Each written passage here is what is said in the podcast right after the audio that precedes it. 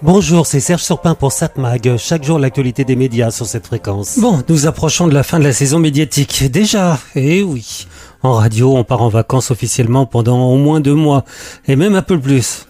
En fait, non. Pas mal de gens dans le métier rentrent euh, de vacances bien avant septembre et préparent leurs émissions de rentrée. Ils affinent, ils modifient, changent pas mal de choses, organisent le calendrier des émissions.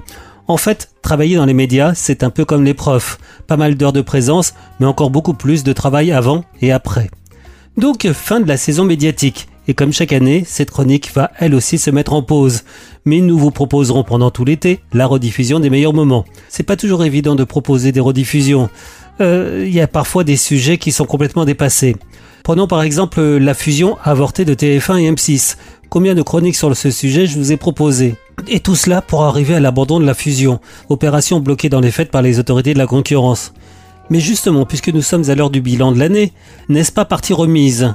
Comme je vous l'ai déjà dit dans cette chronique, ce revue est basé sur deux positions. Idéologique, il faut garder la pluralité des chaînes de télévision en France, et position économique. Les producteurs de programmes risquaient de se retrouver avec seulement deux interlocuteurs du côté des chaînes de télévision, TF1 M6 et France Télévisions ça serait oublié que désormais, les plateformes de vidéo à la demande ont élargi les possibilités de diffusion de programmes divers et variés. Plus il est vrai MyCanal que l'on peut considérer comme une presque plateforme de vidéo à la demande. Toutes les autres plateformes sont américaines. Et problème, justement, du côté de Canal, le patron du groupe Bolloré oriente pas mal les choix de ce qui doit se faire ou pas. Mais donc, ce que l'on voudrait, c'est garder plus de chaînes, plus de groupes français, même si, rappelons-nous, M6 c'est quand même un groupe allemand, assez indépendant par rapport à la maison mère.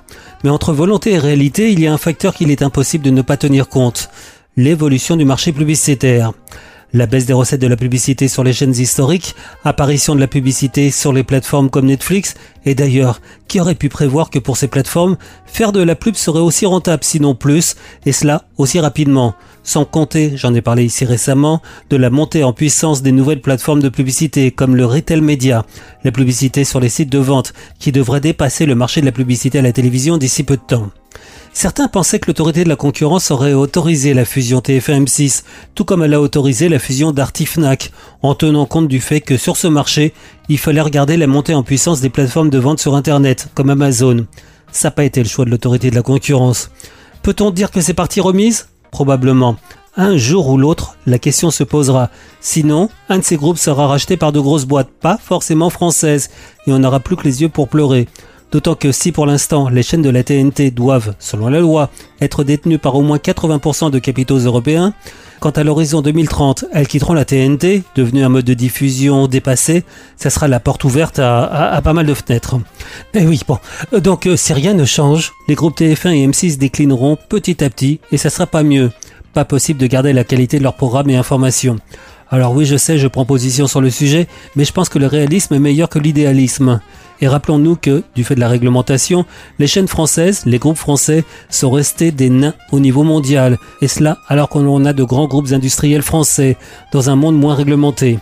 Est-ce mieux? C'est pas certain, mais il faut être fort sur son marché pour survivre. À refuser de choisir, les médias français risquent de disparaître. Au fait, si vous voulez me laisser un message, si vous voulez donner votre opinion, n'hésitez pas, je suis présent sur les réseaux sociaux. Vous tapez mon nom, Serge Surpin. 7 Mag, l'actu des médias.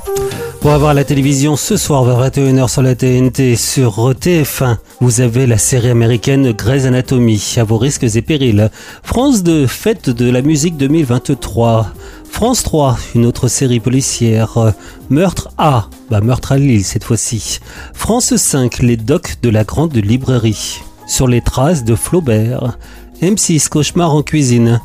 Mais j'aurais tendance à vous conseiller de regarder ce soir Arte qui propose un film, un film français qui s'appelle Mademoiselle Chambon. C'est un drame de Stéphane Brisé de 2009 avec Vincent Lindon et Sandrine Kiberlin et Or Attica. Une histoire d'amour banale et puissante, incarnée par Sandrine Kiberlin et Vincent Lindon. C'est, c'est funambule magistraux dans une interprétation épurée. Un film avec parfois peu de dialogue, presque pas de mouvement, tout est dit. D'ailleurs, la bande-annonce est une chanson de Barbara. À noter que Horatica a été remarquée dans un registre où on ne l'attendait pas et elle est mieux que bien, sur les critiques. Quel joli temps pour se dire au revoir. quel joli soir pour jouer ses vingt ans sur la fumée des cigarettes.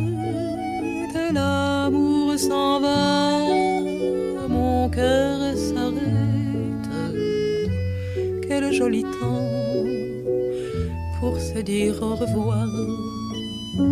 Quel joli soir pour jouer ce vingt ans. Donc je vous conseille de regarder ce soir sur Arte à 20h55 le film de Stéphane Brisé, Mademoiselle Chambon. Vous pouvez évidemment voir aussi ce programme sur la plateforme arte.tv. 7 Mag, l'actu des médias.